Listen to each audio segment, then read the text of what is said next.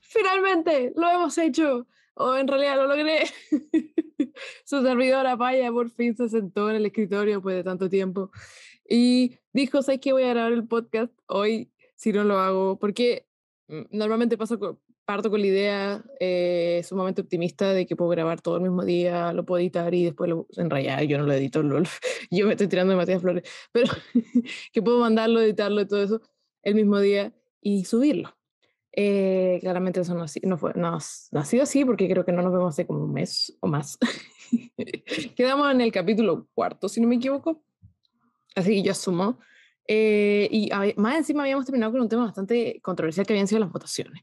Las votaciones ya sucedieron, se dio un resultado, eh, estemos, yo estoy feliz, así que espero que ustedes estén felices y si no están felices, espero que también estemos todos con el ánimo de cooperar y ser un hermoso país, porque esa es la idea, que todos salgamos adelante y que la gente que necesita ayuda la reciba y, y eso. Y vamos a poder seguir, seguir discutiendo, las cosas no terminan aquí, no es como que no vamos a poder seguir tomando decisiones, no vamos a poder seguir opinando, todo ese tipo de cosas eh, no se acaban. Las, las, elecciones son sumamente importantes y decisivas, yo entiendo eso, pero yo creo que para muchas personas que pueden sentirse desanimadas, eh, yo no creo que deban de, hacerlo, no creo que deban de rendirse y para la gente que está muy feliz, como yo en particular, eh, es un momento bastante esperanzador por distintas y variadas razones que no voy a entrar porque si no esta introducción se va a hacer demasiado larga.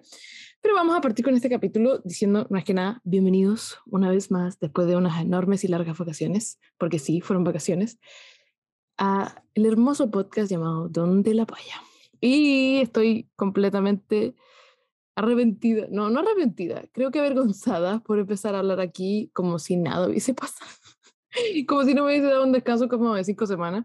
Eh, y les debo, les debo una disculpa por estar tan desaparecida, por no haber avisado. De hecho, dije, vamos a hablar de, de las cosas que me pasaron y de por qué planeaba subir mucho antes. Mira, yo planeaba subir eh, un capítulo para la semana del cumpleaños de la paya, mi cumpleaños, el 4 de enero.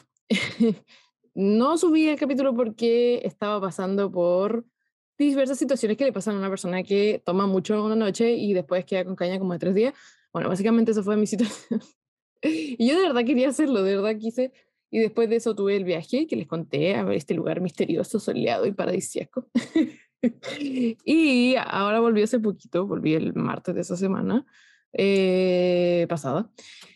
Y nada, entre la Navidad, que me fui a la, a la casa de mi pareja allá en, en, Tocopilla, y Año Nuevo, volver y todas esas cosas, no sé si se acuerdan que yo les hablé de que estaban pasando cosas complicadas ahora, que la Navidad no iba a ser como yo esperaba, que yo estaba súper ilusionada por la idea de la Navidad, bla. Bueno, sí, la Navidad efectivamente fue distinta, fue fue una cosa bastante, no fue complicada, pero sí fue un poquito triste. A mí me toca mucho lo que está pasando, no por, más por bien una experiencia personalmente. Entonces, para mí, mm, mira, con solo decirte que ahora entrar a los, las clínicas, hospitales, todo ese tipo de cosas, no lo soporto. Me da mucha pena, me siento rara, pero bueno, nada que hacer. Eh, así que fue una Navidad distinta fue bonita dentro de todo, lo pasé bien. Eh, conocí una ciudad nueva que fue Iquique, la cual donde nació mi padre, así que también se sintió como cerrar un ciclo, un círculo bastante extraño. Eh, y fue bonito, fue bonito. Eh, la playa es hermosa. No sé, yo siempre estoy agradecida de conocer. Y Chile, como el resto del universo y el mundo, lo conozco poco. O sea, conozco más el sur, por así decirlo, y tampoco como que lo conozca tanto. conozco que literalmente mi barrio donde vivo ahora el barrio donde vivía cuando era pequeña y el sur y un par de cositas del sur, así como Villarrica y otras cosas. Pero bueno, eh, entonces fue muy, muy entretenido. Me gustó. Fui a la Sofri, compré un montón de cosas que no necesitaba, regalos de Navidad. Fue bastante entretenido. Y eso fue con la Navidad. El año nuevo fue más o menos lo mismo, un poquito triste, un poquito nostálgico, pero, y también lo pasé en Iquique, también fue algo entretenido. Pasé un tiempo en Tocopilla, que siempre me agrada porque es muy tranquilo, muy calmado, tiene playa y no está lleno de personas, así que fue también bastante agradable. Luego volví a, Santiago. Yo no sé por qué estoy contando toda mi vida en este momento, pero es un poco para que me entiendan el movimiento que tuve que hacer eh, mientras volvía, venía, viajaba. Viajé mucho en avión, en auto, en un montón de weas.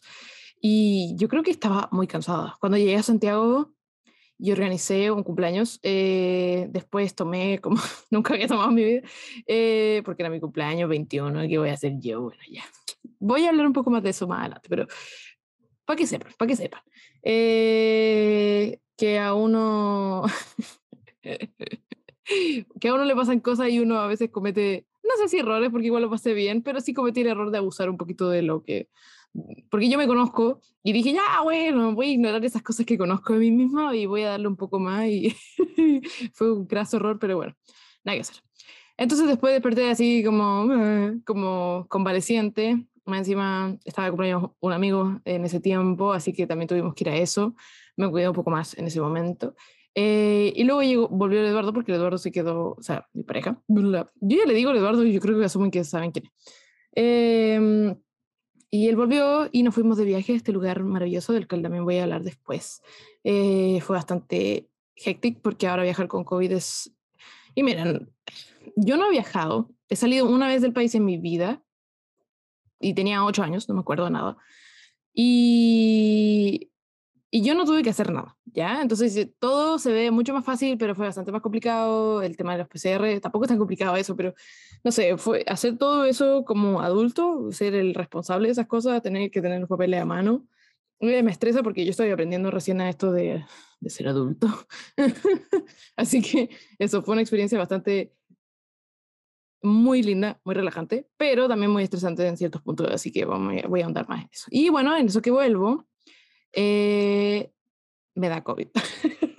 y ya, voy a decir que mm, el COVID no es un tema para reírse, jamás va a ser un tema para reírse. Hay gente que ha muerto, hay gente que lo ha pasado pésimo, hay gente que no tiene dónde quedarse, hay gente que arriesga a su familia, hay gente que no le importa y que straight up le da risa.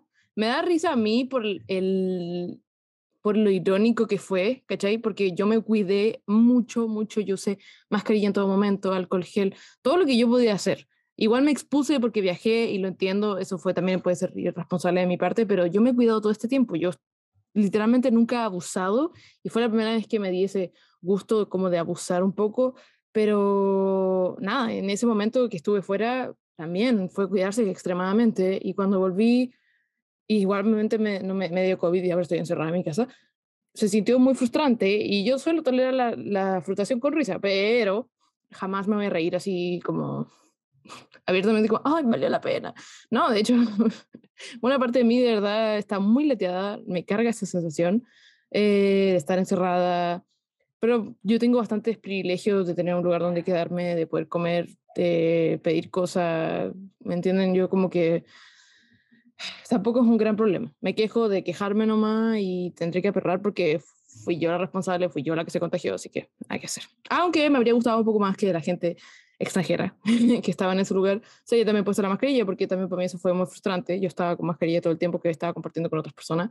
Compartiendo en el sentido de que pasáis al lado de ellos, no como que yo haya ido a una fiesta, porque incluso en el lugar donde fui, donde se puede carretear y podéis como una disco, no lo hice por el mismo tema, ¿cachai? Entonces eso, eh, eso es un disclaimer, yo jamás, jamás, jamás, jamás, jamás me voy a reír del tema, porque yo creo que es algo muy, muy fuerte, muy brigio, y conozco personas que se les han muerto familiares por eso. Así que eso, es latero, es fuerte y para mí en estos momentos es aburrido. De verdad, no tolero estar encerrado. Y eso que yo les he dicho como que yo no salgo mucho y no me gusta salir tampoco, pero sí me gusta tener la posibilidad de salir. Entonces cuando yo sé que no puedo salir, se siente el triple peor, por alguna razón. Porque yo siento que puedo tomar mis decisiones que soy una persona bastante independiente. Mentira, pero que sí puedo salir, que sí puedo hacer esas cosas. Hay veces que quiero, no sé, ir a comprar líder porque estoy aburrida. Quiero ir a la Casa Ideas que está aquí cerca a mirar, ni siquiera a comprar. y salir con mis amigos que no he visto hace tiempo igual. Eh, así que eso, nada, el tema del COVID ahí queda. Eh, disclaimer. Así que eso, eh, eso fue la intro más larga del universo, pero eh, necesitaba hablar, hace tiempo que no hablaba de corrido y tanto, porque hay conversaciones normales y yo tengo que escuchar al resto y aquí solo tengo que tratar de ordenarme y seguir el programa que me escribo en este Word que nunca sigo, pero lo estoy intentando. Así que eso. Y bueno, como repaso general de lo que vamos a discutir en este capítulo, que puede ser que sea largo o corto, dependiendo de cómo esté mi estado de ánimo y dependiendo también de cuánto tenga que hablar, porque yo a veces hago el punteo y digo, ya voy a hablar de esto y de esto y de esto. Y me doy cuenta de veces que tengo un tema del que puedo hablar como 30 minutos sin parar y fue un tema que, del que te puedo decir como, sí, esto y esto. Y después acabo. Y es como un minuto de hablar de eso y después como, uh, y cómo, cómo hago el segue, cómo hago, el, cómo hago la pasada para hablar de los demás. Pero bueno, así que voy a tratar de hacer un punteo desde un inicio para que ustedes sepan, si no alcanzo a hablar de eso, lo podemos dejar para el próximo episodio, o quizás no, nunca más hable del tema, pero who knows. Esto es lo que más me gusta de poder organizarlo yo, porque me puedo arrepentir. Y esa es el poder. el único poder que tengo en estos, en estos momentos, porque tampoco puedo hacer que muchas más personas escuchen el podcast. Pero nada, he visto igual que ha habido movimiento en Instagram, me han empezado a seguir más personas, así que bueno, si están escuchando el podcast, sería genial. Si no, bueno, cosas de, cosas de la vida nomás. Así que eso. Eh, bueno, repaso general de lo que hablamos, los topics, ya, voy a hablar voy a hacer primero la palabra de la semana, como lo hemos estado haciendo estos últimos tres o cuatro episodios. No, los cuatro no, porque son todos los episodios que existen. Los últimos dos episodios, digamos. eh, después voy a hablar un poco del, de mi cumpleaños y porque fue, porque igual es un momento importante en mi vida. Acabo de cumplir 21 años. Yo como paya y como su servidora, no paya, porque la paya es mi alter ego. Eh, es bastante, hice cosas distintas. Eh, es una experiencia distinta. Vamos a ir, ay, de lo que me causa mi cumpleaños en general, porque también tengo una cosa con los cumpleaños, entonces vamos a ir hablando de eso. Después de, vamos a hablar de mi viaje, de lo que fue eh, la experiencia de salir de Chile, eh, de lo que pasó después, de las cosas que he sentido, de las memorias que hice más que nada, de, de lo que habría hecho diferente, yo creo. Y quizá un par de tips, porque ay, no es como que sea una pro experta ni nada por el estilo, pero sí puedo dar un par de consejos porque eh, tuve ciertas experiencias que me habría gustado que hubiesen pasado un poquito más smoothly. Pero bueno, ahí vamos a ver.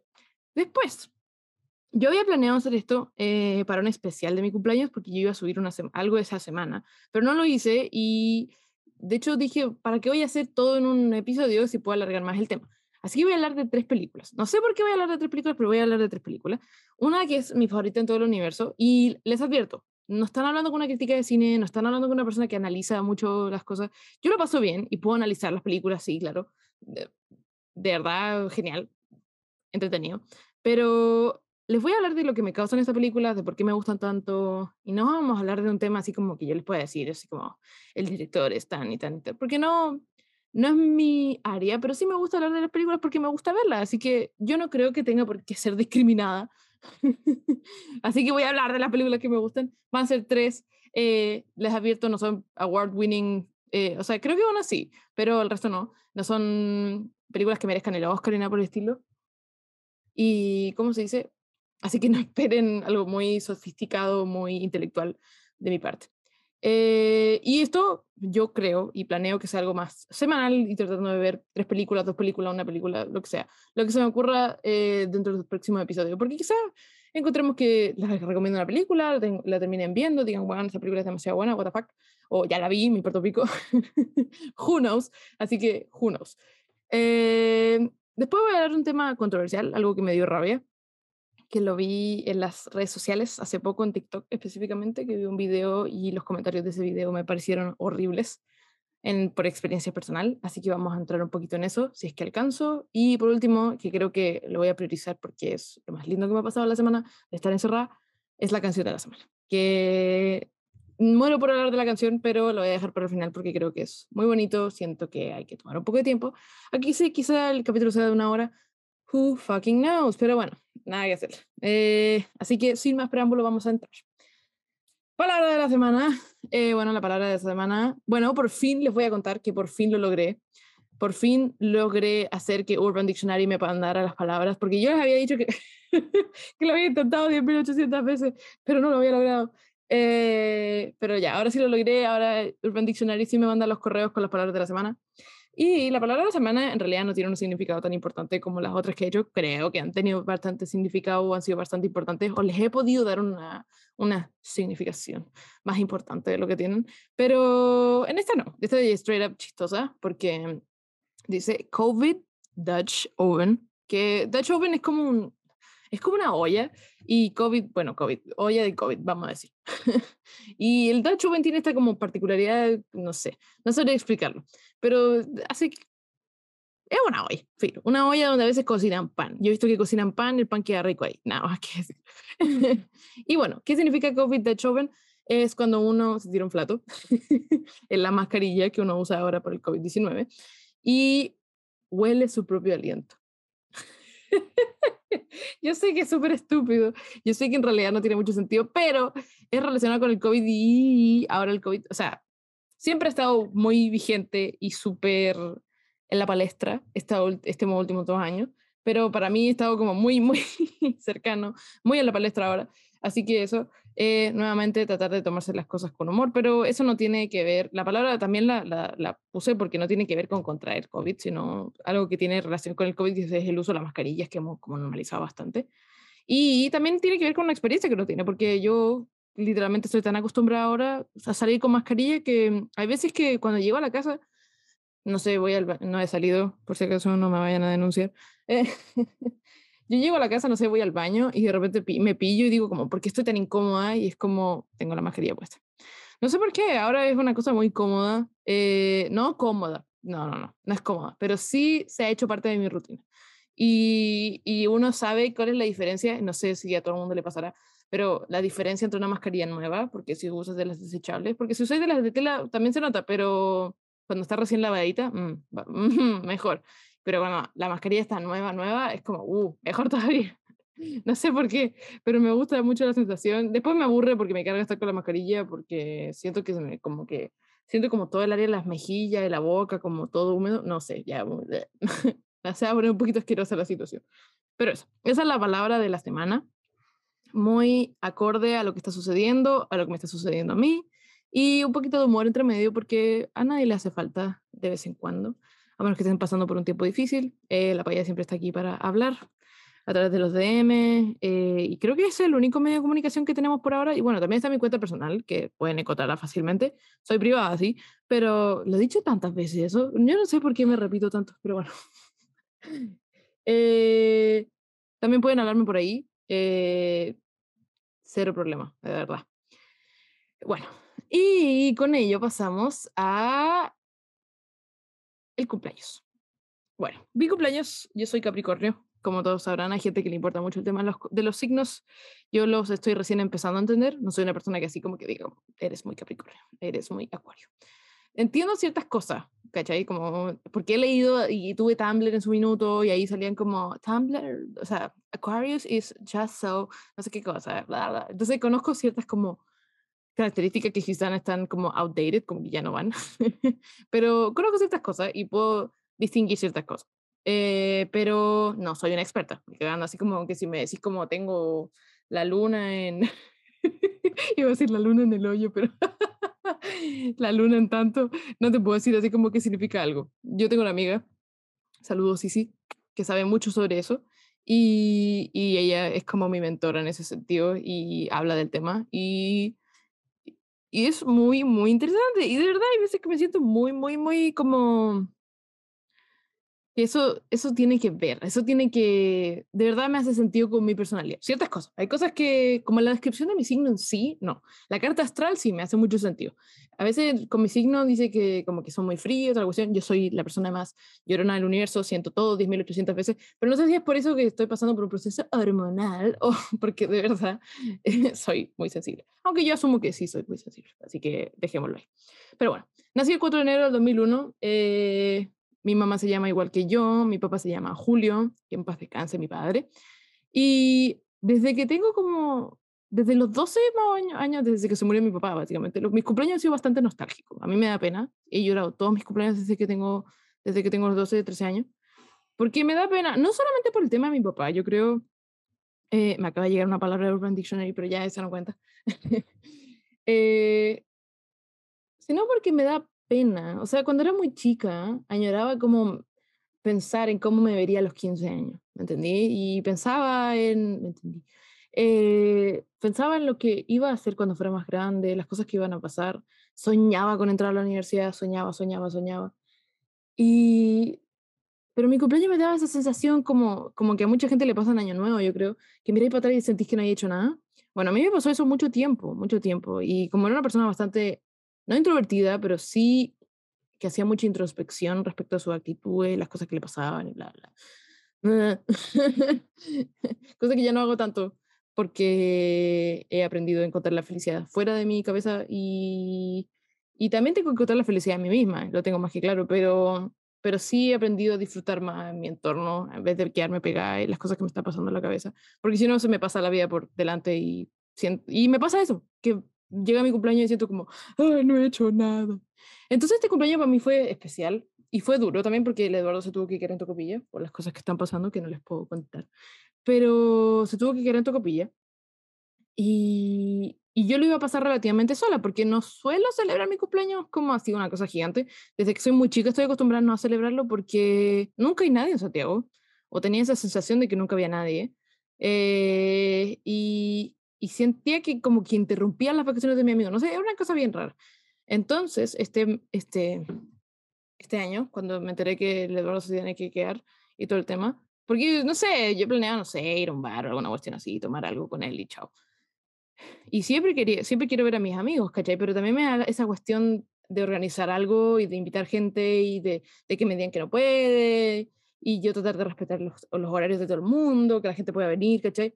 Pero este año fue como ya, es que voy a invitar a los que quieran, a los que tengan en mente, y si se me olvida uno, lo voy invitando así entre medio, porque me pasó que puse a mucha gente en el grupo y después dije, oh, se me olvidó invitar a esa persona. Y ya lo fui añadiendo, y algunos me dijeron que sí, otros me dijeron que no. Todos tenían razones bastante, o sea, está bien, todas las razones que tengan. Si no quieren venir porque realmente no quieren venir, está bien, también es una opción válida. Yo jamás voy a decir que una opción no es válida porque realmente no me quiero quedar así como pegada, así como, eres mi mejor amiga, tienes que venir sí o sí, ¿cachai? No, porque ya, no me gusta eso. A mí tampoco me gustaría que me tuvieran así como encerrada, tener que ir a algo, porque también tengo amigos que no les gusta mucho carretear, tengo muchos amigos que les encanta carretear, entonces tengo una diversidad de amigos que no se conocen, que se iban a conocer en ese grupo, y finalmente pasó. Invité a todas esas personas, vinieron mucha gente importante, eh, vino toda la gente que me importa, eh, que quiero y que estimo mucho. Eh, pasé mucho rato con ellos, tomé, me relajé. Pasaron de todas, incluso hubo un matchmaking por ahí, pero algo casual nomás. Eh, no sé si entenderán qué es matchmaking, pero yo voy a dejarlo ahí porque no quiero ahondar tampoco en el tema. Y, ¿cómo se dice? Eh, nada, fue muy agradable. Extrañé al Eduardo, sí.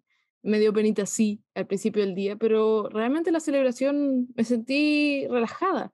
Me, me dio una hueá por limpiar, pero porque estaba en la casa de mi tío y a mi tío le gusta el orden, entonces prefiero despertar con la casa limpia que despertar y sentir que tengo que hacer todas estas cosas. Entonces fue, fue distinto. No tuve ni tiempo así. Debo decir que no tuve ni tiempo para llorar porque tuve que hacer muchas cosas. Tenía que organizar la casa, tenía que limpiar, tuve que inflar unos globos, globos que se reventaban y dejaban brillo por todas partes. Estaba chata. chata, pero a la vez muy, me, daba mucha risa. Y, no sé, fue en general una muy buena experiencia. Lo pasé muy bien. Eh, muchas gracias a todas las personas que me escuchan y que fueron al cumpleaños el próximo año, si es que hay alguien aquí escuchando, quizá también lo invite. Eh, el próximo año están todos invitados. Van a llegar como dos personas probablemente, pero están todos invitados igual. Eh, y le, le, perdí un poco el miedo a invitar a las personas, un poco el miedo al rechazo, por así decirlo, de que me digan como, oye, sabes que no puedo ir y todo eso. Porque me da pena, no sé por qué me da pena, es una tontera, pero pero porque yo puedo entender así, muy lógicamente, como, oye, es que tengo esto, no sé, no puedo ir, sorry. Está bien, está bien, pero mi, mi yo así como infantil y sensible, que dije como sabía que tenía que hacer esto, todo el mundo me va a cancelar, voy a pasar mi cumpleaños sola. Es como mi mayor miedo por alguna razón. Eh, no, no ocurrió. Siempre hay alguien que llega y si no llegan todos, llegan algunos. Y no sé, lo pasé demasiado bien y me hace recordar que hay gente que se me quiere, hay gente que, que de verdad va a estar ahí para siempre. Eh, y de hecho, uno de nuestros eh, fieles escuchas también fue, muchos saludos para él, él sabe quién es, me dio un regalo y para dar una actualización al respecto, un regalo que, porque yo dije hace mucho tiempo que quería dejar de comerme la uña y lo he estado haciendo porque estaba más relajada porque mm, ya no estoy estudiando, no estoy en la universidad, entonces, o sea, no, ¿me entienden? Entonces me han crecido bastante. Y este personaje me regaló una cosa para dejar de comerme la uña y fue lo más tierno del universo porque también, o sea, mis amigos me regalaron cosas muy bacanas y yo estoy muy feliz por eso, pero también es una cosa como cuando te escuchan y dicen como, wow, escucharon, así que escucharon y lo hicieron y saben que es importante para mí, entonces lo compraron por eso y es como tierno, así que muchas, muchas gracias. Tenía que darle una, una, un agradecimiento por acá porque mm, eh, recuerdo que lo primero que me dijo es como, para que sepas que sí te escucho. Entonces fue como, no puedo decir que no me escucha, nunca lo dije tampoco, pero, pero sí queda bastante demostrado. Y ese fue mi cumpleaños en general. Eh, fue una experiencia muy grata. Y quizá lo repita, quizá lo repita en mi departamento, en el departamento de mi tío, lo hagamos en una plaza, quién sabe, a lo maldito, no sé, no me importa, pero realmente estoy muy, muy agradecida de todo lo que pasó, de haberme dado la oportunidad, gracias a Eduardo por haberme motivado, gracias a mis amigos por venir, por hacer pasar una tremenda experiencia, por no haber hecho las cosas incómodas, porque tenía ese miedo de que como mis amigos no se conocen, fuera como, ¿quién eres? y mi otro amigo es como, ¿quién eres tú? Así que fue bastante, todos estaban con el ánimo de ser simpático, de hablar y de conversar y de, de convivir y de chao, ¿cachai? Así que fue muy, muy, muy entretenido. Vino gente que no sabía que iba a venir, vino gente que me dijo que no podía y de repente llegó nomás y fue como, viva, no, muy entretenido. Así que 10 de 10 lo haría de nuevo, lo recomiendo. Y bueno, y con eso, de mi cumpleaños, se termina mi cumpleaños, termino con esta caña horrible porque al cumpleañero siempre lo hacen tomar bastante. Eh, a mí no me gusta mucho tomar porque me pongo nerviosa por experiencias personales. Literalmente creo que cada ocho frases tengo que decir experiencia personal. Pero bueno, para que sepan que mi vida no es tan eh, un poquito complicada. Eh, pero eh, bueno, podemos, we have to overlook that, así que tranquilos. Voy a, algún día voy a entrar en, en tema, así como voy a hablar de eso bien y más profundo. Pero por ahora no, porque estamos en un capítulo light, entretenido, relajado, un capítulo de reencuentro. pero bueno, ya. y con ello, pasan los días y llega el 8 de enero, llega el Eduardo y empezamos a hacer la maleta. Me fui a hacer un PCR por primera vez, que es la sensación más asquerosa que he tenido en mi vida. Por favor, nunca más, no me quiero hacer nunca más ninguno. Y me tuve que hacer tres, tres PCRs como en menos de una semana para salir, para volver y cuando llegué a Chile. Entonces me de Ay, no me gustó la experiencia, me dan muchas ganas de estornudar, la tipa se rió mucho con la cara que puse, así que, pero eso también me da risa, me da risa cuando la gente no lo hace muy incómodo, porque hay veces que la gente, o sea, yo entiendo que la gente se tome con seriedad su trabajo, pero cuando la gente se ríe o cuando son como la calidad humana, que sale ese como de yo trato con personas y sé que las personas les va a incomodar esto, entonces yo sé que esta persona lo está pasando mal y son compasivos y son simpáticos, eso lo agradezco mucho. Eh, sobre todo en términos como de doctor y todo eso, que son experiencias bastante incómodas siempre que voy al doctor porque, no sé, por cualquier cosa. No me gusta mucho, mucho, mucho el doctor, por lo que ya dije antes. Así que eso, me facilitó mucho. Me fui a hacer PCR, negativo, fui al aeropuerto, tenía todos los papeles impresos, tenía, parecía una vieja loca, pero tenía todos los papeles impresos porque tenía demasiado miedo que como, no, es que te falta esto, que te falta lo otro, bla, bla, el pase, el pase de movilidad internacional, el pase de movilidad nacional, bla, bla, bla, un montón de cosas que había que hacer. Lo recomiendo 100%. Yo sé que da lata, yo sé que uno dice como, ya, pero tengo todo en el celular.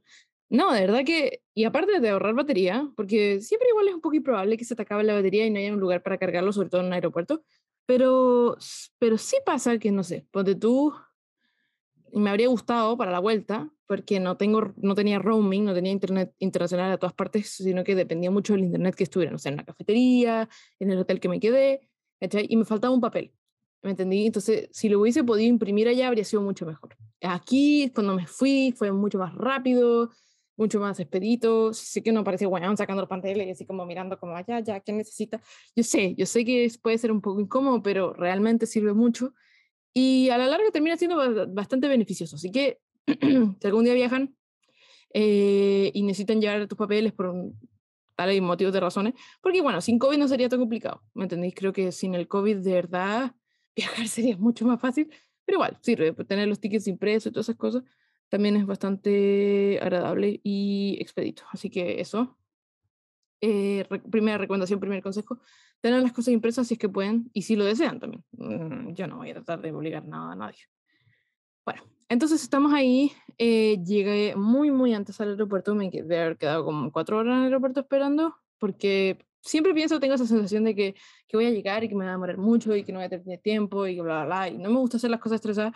Así que llegué muy temprano. Me arrepentí un poco porque era la noche y tuve que salir de las 5 a las 5 de la mañana. No dormí absolutamente nada en el aeropuerto. Entonces fue. Llegué al, al hotel y como un muerto viviente. Entonces estaba como, ¿qué es esto? porque quiero dormir. Pero, pero sí fue.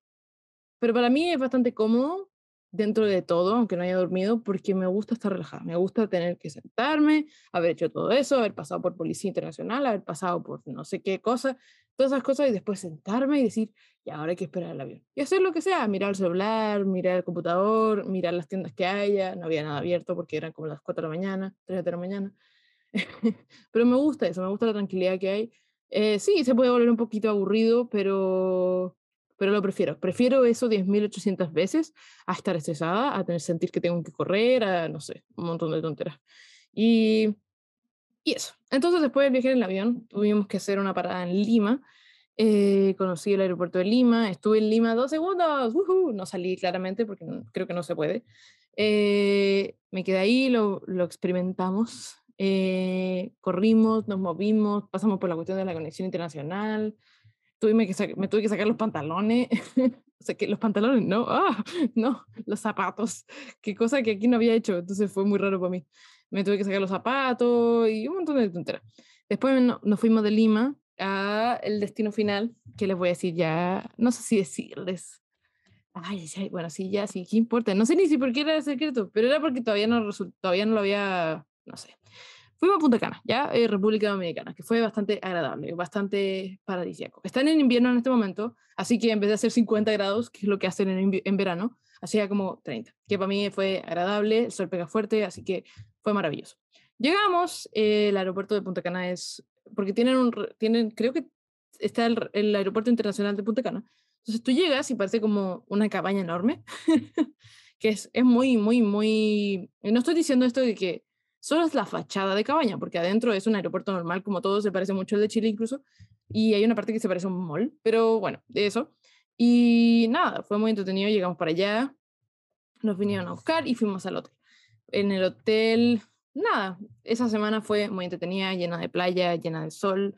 Conocí una isla que se llama la isla Saona, que si van allá lo recomiendo 100%, no, si, si tienen que hacer una excursión, vayan para allá porque es muy bonito, pasáis por las piscinas naturales, que son muy famosas allá y son preciosas. El agua es literalmente como una piscina temperada, así como muy, muy rica, muy, muy hermoso todo. Las estrellas de mar son enormes por alguna razón, son guatona. Eh, hay manatís también por alguna razón. Y fue muy, muy, muy entretenido. Eh, me quemé, yo soy una persona súper, súper blanca y toda la vida me lo han dicho y creo que a veces incluso me llega a dar vergüenza la blanca que soy, pero ahora ya no estoy tan blanca. Eh, no voy a decir que estoy morena ni cagando porque no estoy, pero sí estoy un poquito más centrada en color. También entrada en carne porque puta que se comió harto allá. Eh, había buffet siempre y eh, elegir comida es bastante difícil para mí que soy una persona indecisa, pero ya uno iba agarrando el vuelo. Ya el quinto día estaba como ya esto, esto y lo otro y bla, bla. Y de ahí empiezan las quejas de mi parte eh, lo único que no me gustó fue que las personas de otros países, que principalmente habían gringos, gringos, alemanes, rusos, muchos, vi muy poca gente que hablaba en español, eh, y si hablaban español, todos, todos los que hablaban en español eran argentinos, y había como una pareja chilena, una familia chilena. Pero no, no hablamos con nadie, literalmente nadie estaba con ánimo de conversar, o sea, te escuchaban hablar en español y miraba, yo tenía esa sensación de que era como, oh, chileno, pero no, nada, absolutamente nada, nadie te pesca, ni una fucking mirada. Y me dio pena, no, me importó mucho tampoco, pero sí, lo que no me gustaba era que eran un poco, no sé si soberbios, pero eran tan fríos con todo y con el personal y con todo. Y no sé si lo hacen por ser min, por ser pesado o porque, o porque no hay la barrera idiomática o lo que sea, pero sí, yo lo encontré así como, ah, ah, podría ser un poquito más amable. Y más encima no usaba mascarilla, no usaba mascarilla en ninguna parte. En la playa ya entiendo. Y en la piscina hasta cierto punto, porque igual estábamos medio pegados. Pero no usaba mascarilla en ninguna parte. En ninguna parte. Y era horroroso, porque en el aeropuerto también. Y son de las. Y si se usaba mascarilla era como ponérsela abajo de la nariz, no sé. Entonces, nada. Nada que hacer. Yo creo que es por la cultura que nosotros tenemos ahora y de que para nosotros siempre ha sido obligatorio usar la mascarilla. Yo me acostumbré, yo soy una oveja del rebaño, lo que quieran decir. Pero, pero sí, para mí fue muy fuerte porque no podía llegar y decir como, hey, can you put on your mask? Porque no soy ese tipo de persona, me carga la confrontación, y menos con un ruso. Aparte, tuvimos una mala experiencia con un ruso, eh, que fue todavía muy rara, porque mira, estábamos en una parte del hotel que no solíamos estar, porque nosotros estábamos como más lejos, estábamos más tirados para la playa. Más cerca de la recepción había un lugar para sentarse y tomar unos traguitos, bla, bla, bla, y es donde hacían el show, y en la noche había un show, y había el karaoke, lo que sea, bla, bla. Y estábamos ahí sentados, yo estaba tomando un daiquiri, viviendo mi vida, y el Eduardo ahí buscar una cuestión. Yo estaba esperando al Eduardo, y atrás mío, yo no sé por qué me senté más lejos, porque esto podría haberlo evitado, pero bueno, nada que hacer.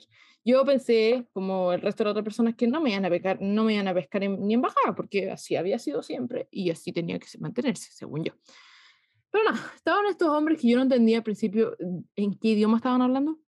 No tampoco me paré mucho a pensarlo. Y de repente siento una mano en el hombro y yo digo, concha tu madre.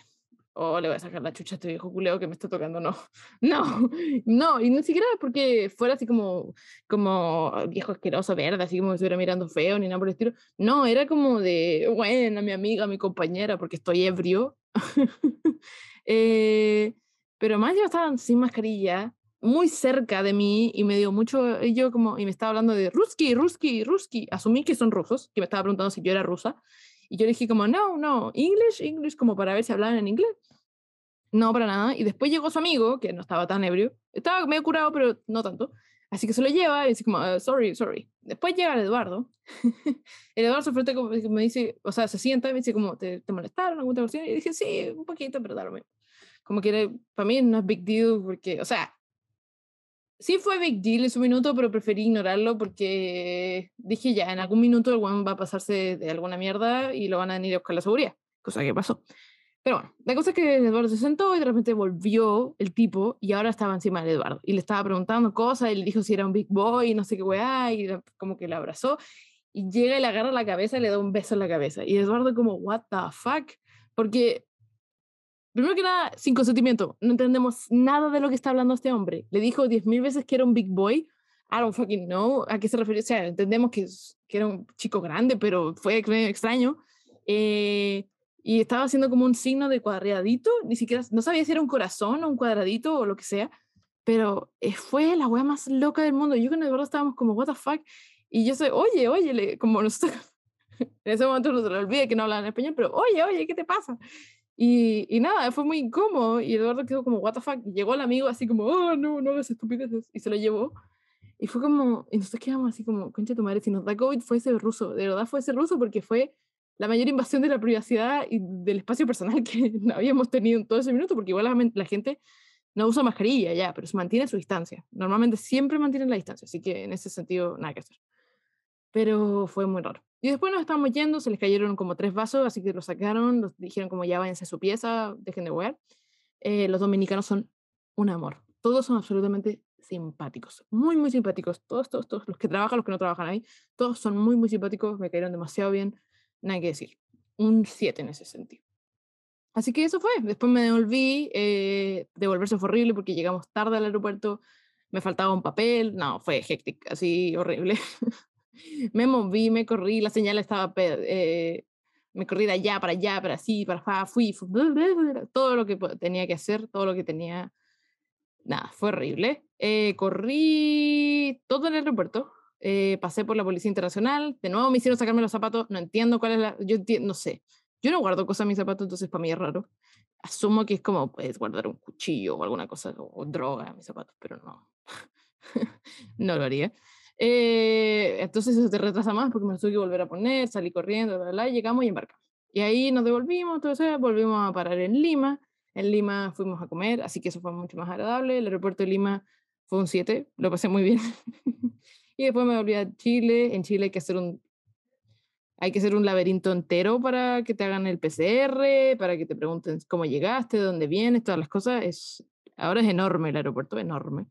Así que es medio hueveo, pero nada, fue relativamente rápido para las distancias que uno tenía que recorrer. Después tuve que pasar por Policía Internacional. Policía Internacional literalmente te pregunta cómo te llamáis, que de dónde llegaste y chao. Y literalmente pasáis.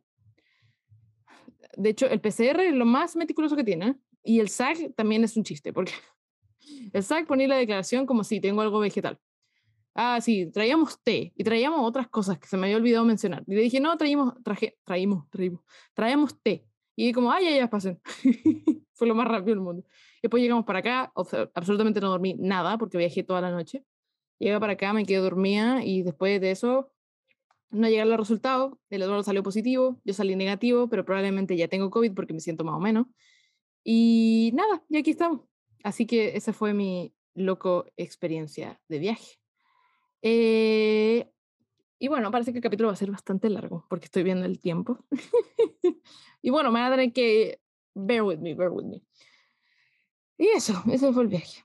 Recomendaciones, siempre usar mascarilla ahora que están en COVID. Eh, no esperar que la gente va a usar mascarilla, ser más cuidadoso uno. Realmente uno tiene que ser cuidadoso, no, no hay que relajarse. Realmente no hay que relajarse. Eh, los papeles impresos.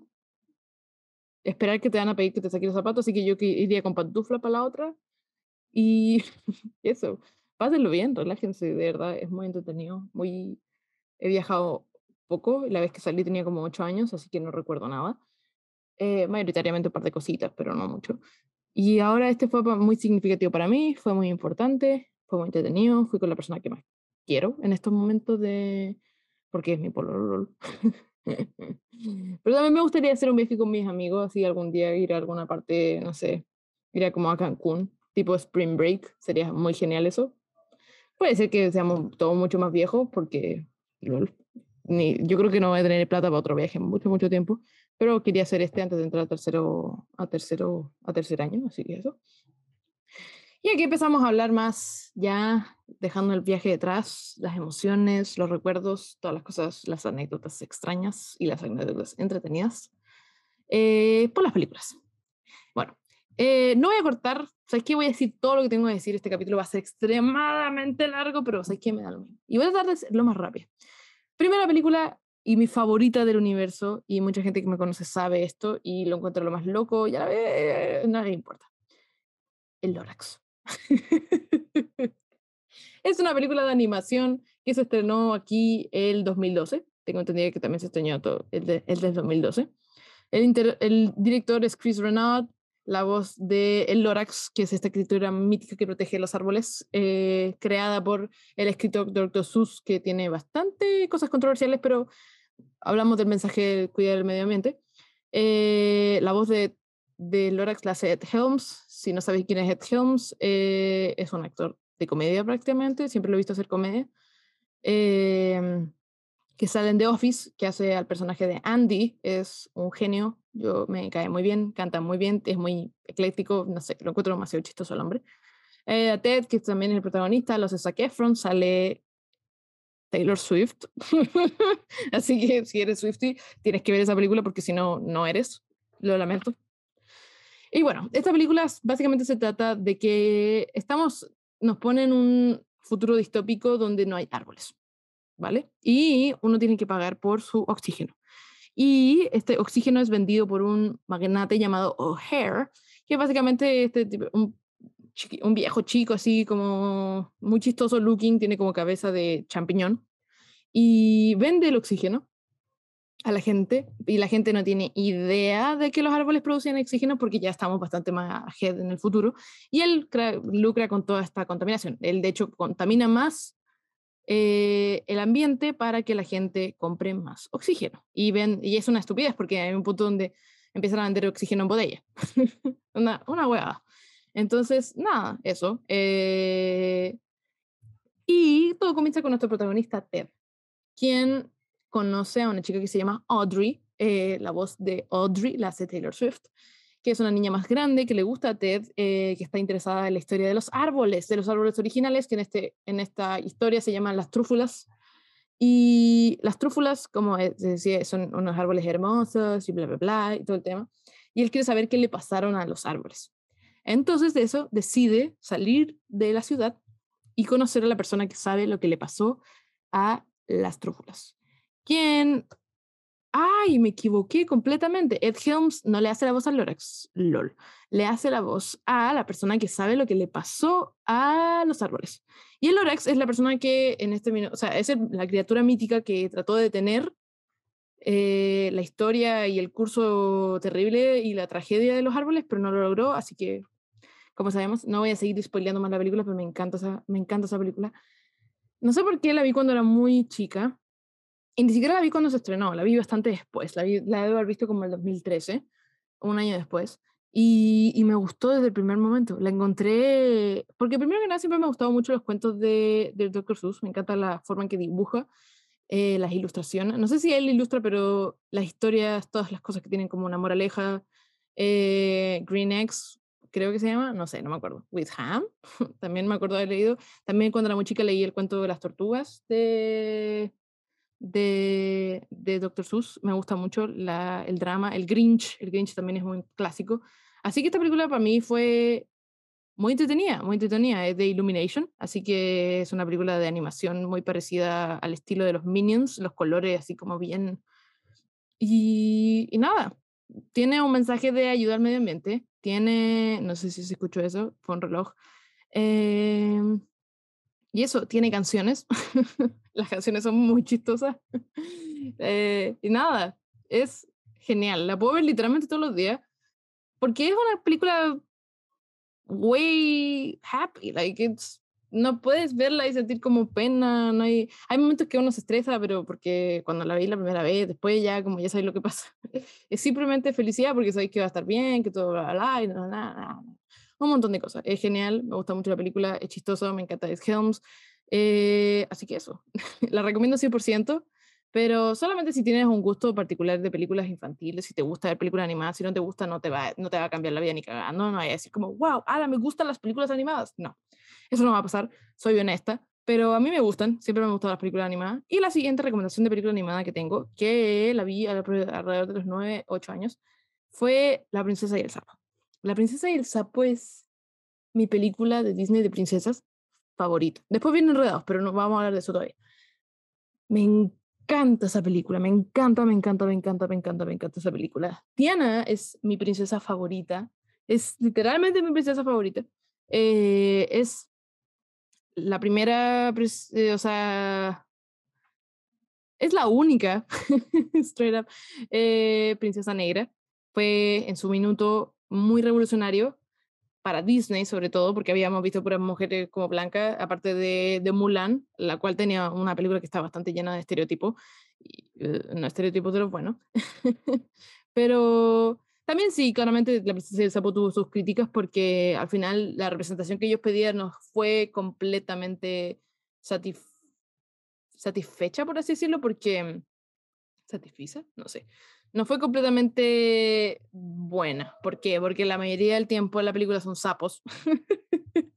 Entonces al final no se ve nada de esta, de esta cultura, pero sí es una, es una historia ocurrida en Nueva Orleans. Me encanta la música de la película porque es demasiado buena. El doctor Facilier es mi villano favorito, favorito de todo Disney. Lo encuentro pero genial.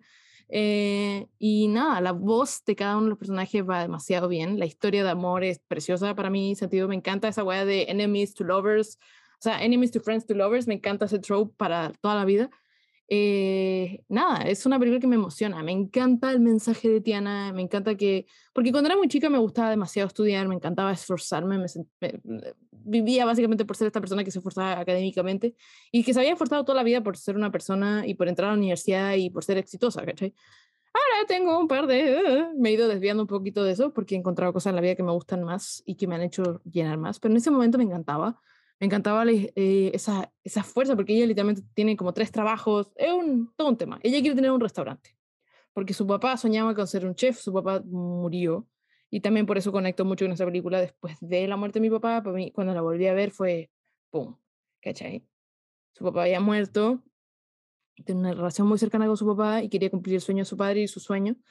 Y básicamente en el momento se obsesiona, ¿me entendí? Entonces, cuando conoce a Navin, que es el príncipe, eh, quien estaba convertido en sapo, no es un spoiler porque básicamente se llama la princesa y el sapo, las cosas cambian, ¿me entendí? Se pone algo entre medio que vendría siendo el amor, le enseña que, que se puede forzar y ser feliz al mismo tiempo, que no tiene que poner su vida en pausa, porque la vida no es su sueño, es tratar de vivirla y hacer realidad tu sueño entre medio, ¿cachai? Así que es hermosa, amo esa película.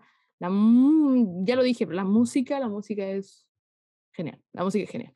Así que eso con la princesa y el sapo. Estoy tratando de ser más rápida porque el capítulo realmente no sea tan largo. Y por último, la película que no es animada, es de personas de verdad, es hay gente que dice que es de terror, hay gente que dice que es suspenso, es terror psicológico, según yo. Eh, Midsommar. Midsommar de el director, si no me equivoco, se llama, perdón, que tengo todas las cosas acá y me pierdo. Se llama Ari Aster. Eh, es un director que también hizo la película Hereditary, que da mucho miedo. también le recomiendo mucho esa película. Pero voy a hablar más de Midsommar porque me gusta mucho. Me gusta mucho la historia y la, profundidad de los personajes. Encuentro que se desarrolla demasiado bien, que tiene partes que son como muy what porque es básicamente el estilo y el género del actor, del director y de la historia en sí, que es que tienes partes que son bien, bien what la encuentro maravillosa, eh, puedo verla muchas veces porque no me aburro, eh, siempre que la veo noto algo distinto, es muy buena. La historia va de una Em, ¿cómo se llama? No, no me acuerdo cómo se llama, pero bueno, la protagonista, que la interpreta Florence Pugh, que maravillosa, mujer maravillosa, hermosa, tiene mm, una, familia complicada.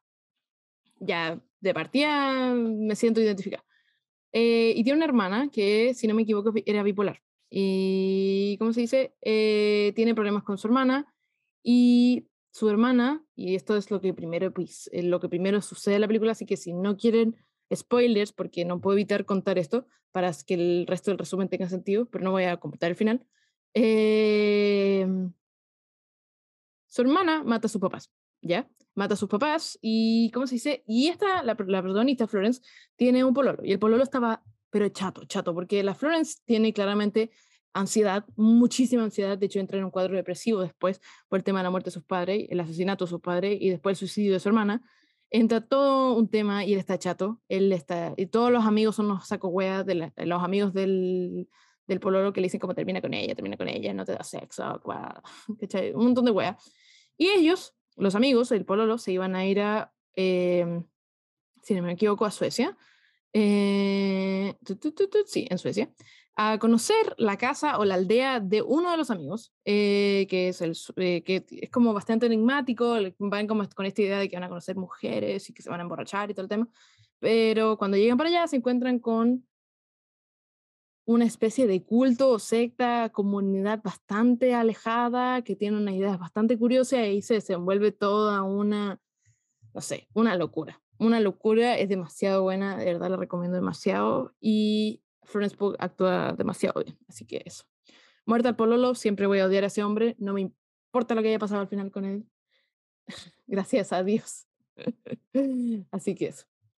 Y bueno, esta idea de las películas lo quiero ir haciendo semanalmente, como les dije, voy a ir viendo, no sé si les voy a poner nota.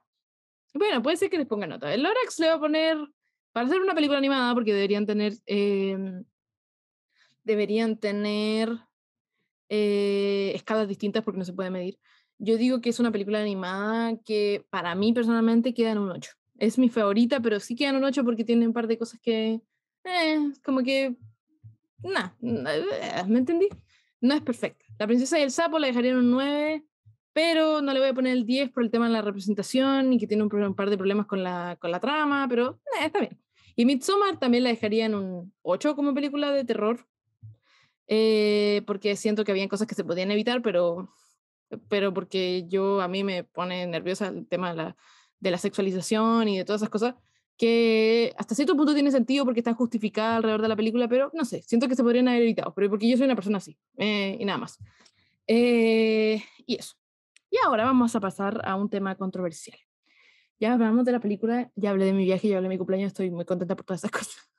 Pero ese tema me dio rabia y lo vi hace poco.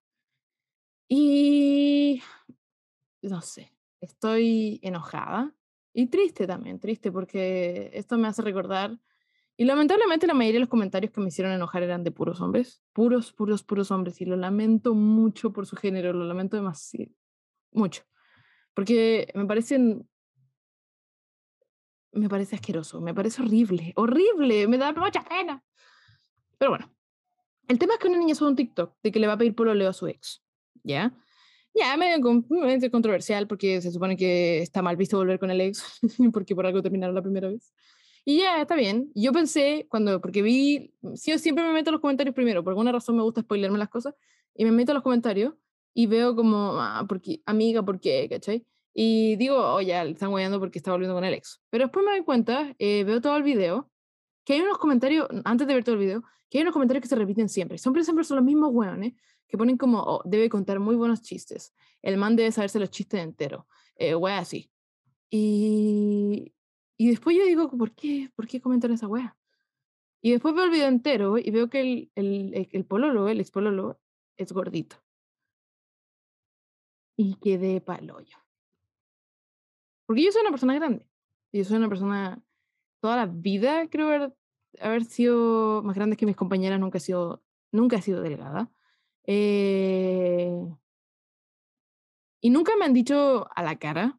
O sea, sí me lo han dicho, pero, pero en otras situaciones, otras personas, como no en el colegio, no recuerdo haber recibido bullying así como straight up, como, oye, tú guatona culia, ni nada por el estilo, no pero sí, sí he sabido que lo han dicho de mí, sí he sabido que hay gente que le molesta mucho, que pese lo que peso, como que me vea como me veo, por alguna razón. Realmente yo a veces me cuestiono un poco porque las personas que tienen este, que no se ven como yo, porque ni siquiera es una cosa, yo digo como que tú vas viendo la escala y yo no soy tan grande como otras personas, pero tampoco soy así extremadamente delgada. Entonces, nada, y todas esas personas me han llevado a compararme y a decir como, ay, pero yo no estoy tan gorda o yo no estoy tan flaca, y todas esas cosas. Y me carga compararme con las personas, me carga hacerlo. Pero lo he tenido que hacer toda la vida porque varios temas, mi familia, a mi familia le importa mucho esa weá, no sé por qué. Entonces, cuando veo esta weá, como a ella solamente le debe parecer atractivo su personalidad porque su físico a nosotros no nos parece, me da rabia y me da pena y me da, y me revuelve la sangre, nada que decir. De verdad es una cosa que no puedo entender cómo podemos estar en el 2022 ya. y que sea tan importante que la gente que es más gordita o que es gorda straight up o, o, lo que sea no pueda ni siquiera existir sin que alguien llegue y les diga como, oye, deberías hacer más deporte, deberías hacer dieta, deberías estar haciendo esto, deberías hacer lo otro. ¿Sabéis que, ay, qué valiente eres por mostrarte? Yo no podría. Oh, me enfermo. Me enferma. Porque yo no puedo hacer lo que todo el mundo puede hacer. Ya, primero que nada, es difícil encontrar tallas porque soy alta. Aparte, soy alta, ni siquiera es como que esa bajita. Soy alta, eh, me veo, entonces es terrible. Y para mí fue muy terrible eso, me carga llamar la atención, me carga vestirme con colores muy fuertes, ¿no? De verdad es, una, es todo un tema. Entonces, ya no puedo entrar a una tienda y ver un top que me gusta que esté en mi talla tampoco puedo existir sin que una persona en algún minuto llegue a pensar, porque sé que lo piensan. Como, oh, no deberías comer tanto. O gente que me ofrece su comida porque espera que tenga hambre por alguna razón. Toda la vida en el colegio me pasó esa wea. De como, oye, Paula, ¿quieres esto? Perdón, salió mi nombre real. Eh, Paya, ¿quieres esto? ¿Qué me sobró? No sé por qué, hasta cierto punto. Puede ser que hay gente que lo haya hecho de simpático nomás, pero yo asumo que también es por eso. Porque hay 30 personas en una clase y me lo ofreces a mí. me enferma. Me enferma la vida, la rabia, todo. Yo tengo un tema con esa weá. Yo sé que lo tengo un tema. Yo sé que soy más sensible al respecto y que quizás no, no es un big deal para muchas personas, pero para mí sí. No creo que tengamos que hacer sentir a las personas tan mal con su cuerpo, hacer sentir tan mal a las personas por algo que a veces ni siquiera es su decisión, porque hay gente que dice, come menos nomás, cierra la boca. No, puede ser que tenga un, un problema hormonal, un montón de cosas, puede ser que tenga problemas en la tiroides, todo. Puede ser que efectivamente hay una carga genética importante porque también la gordura, la obesidad viene en los genes también. Entonces eso. Encuentro sumamente decepcionada y triste. Y muy enojada por el tema de que han sido mayoritariamente hombres. De verdad, no sé qué hacer, hombres. No sé qué hacer. ¿Por qué? Porque, o sea, yo creo que podría haber encontrado una mujer más abajo, pero era una de los 20 comentarios que decían, mm", ¿cachai? Entonces, nada. Me da miedo a veces salir. me da miedo a veces ponerme cosas que, que puedan ser más apretadas o lo que sea, ir a una fiesta, porque a veces llega hasta tal punto de la paranoia de que uno se da cuenta de que no te lo dicen, pero lo están pensando. Y hay veces que, straight up, cuando estás con un grupo de mujeres que son todas muy atractivas, y yo amo todas mis amigas, son todas muy lindas, a veces ni te saludan. Me ha pasado muchas veces. Entonces, nada. Yo encuentro que eso es injusto y que eso es terrible y me encarga. Así que eso. Y para cerrar el episodio, eh, algo muy bonito. Quiero cerrar en una nota más feliz, más romántica. Eh, más esperanzadora. Pueden notar que mi voz cambió un poquito, pero la canción de esta semana se llama Amar pelos dois, que está en portugués, es de Salvador Sobral. Y como ustedes saben, y yo creo que mucha gente sabe, y si no, no, pero explico un poquito, que en Europa existe una competencia, un festival de la canción tipo, eh, donde todos los países compiten y mandan a gente para que cante una canción. La mayoría canta en inglés, lo que me parece bastante extraño porque para mí debería ser una canción así como, bueno, lo que elijan hacer está bien, pero a mí me parecería como si yo fuera italiano y iría a cantar en italiano, ¿me entendí? Entonces, como, me parece raro que algunos países elijan cantar en inglés, pero supongo que es como para que se entienda el mensaje en todas partes, también es una opción. Y bueno, en el 2017, eh, Salvador Sobral con su hermana, porque su hermana escribe esta canción, van a competir y, ¿cómo se dice? En la final interpreta él la canción. Es hermosa la interpretación de eso. Voy a dejar que la escuchen un poco, pero es hermosa la canción. no, puedo dejar que, no puedo dejar de decir que es hermosa. Él estaba teniendo un problema. Él estaba muy enfermo al corazón, tenía un heart condition muy importante. De hecho, básicamente se estaba muriendo. Su doctor le dijo que no hiciera la presentación porque you're dying, basically, y necesita un trasplante urgente. Y él finalmente va, hace la presentación, gana la competencia. Por primera vez Portugal gana Eurovisión. Por primera vez en la historia, del, lo más arriba que habían llegado hasta ese momento era sexto lugar, creo. Con esta balada, porque en Eurovisión tienden a hacer unas canciones bastante fuertes, así como con tremendos bailes y bla, bla, bla, y es bastante así. Y gana esta canción con la mayor cantidad de votos en la historia del, del concurso y simplemente nada, es mágica. En la canción, lo más lindo de todo es que Amar por los dos al final dice, mi corazón basta para amar a los dos, basta como para amar por los dos, ¿me entendí? Porque la hermana claramente pensaba que él se iba a morir y se refería a su hermano. Y eso me da mucha pena. Así que eso. Eh, espero que les guste. Voy a poner un poquito y después me voy a despedir.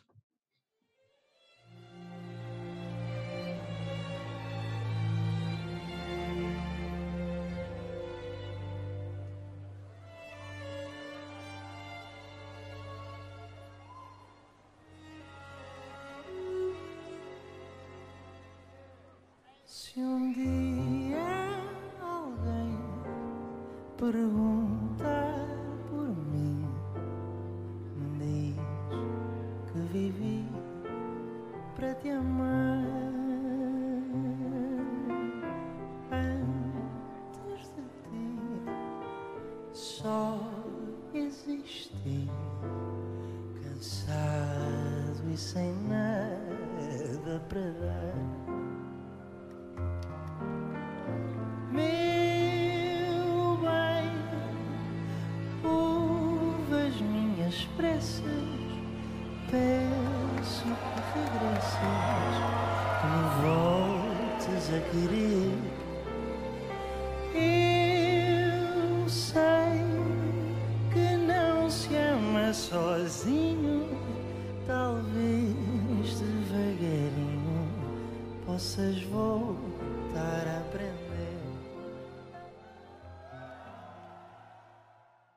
Y ya, les voy a poner hasta ahí porque si no me voy a poner a llorar yo. Así que eso, les recomiendo 100% que la vayan a escuchar. Es la canción más hermosa del mundo. No la más hermosa del mundo porque hay canciones más hermosas, pero para mí ahora, no sé, lloré infinitamente. Porque cuando la escuché la primera vez me la mostró Eduardo y la encontré muy romántica, la letra es bastante romántica y todo eso. Y fue como, oh, gracias, qué lindo, como fue muy tierno. Pero después, ahora hace poco, descubrí la historia y lo hace todo más tierno todavía y me dieron unas ganas de llorar impresionantes, no sé por qué, lloré mucho rato. Y nada, es hermosa. La, bueno, puedo dejar de decirlo, pero de verdad vayan a escucharla, si es que quieren escucharla, claramente. pero eso. Me disculpo por que subí el volumen un poquito, pero esas cosas me dan rabia. Esta canción me tranquiliza. Y espero que tengan una hermosa semana, un hermoso, un un hermoso fin de semana. Y eso, ya nos veremos en otro episodio de Donde la Paya. Besitos, amosos, besos.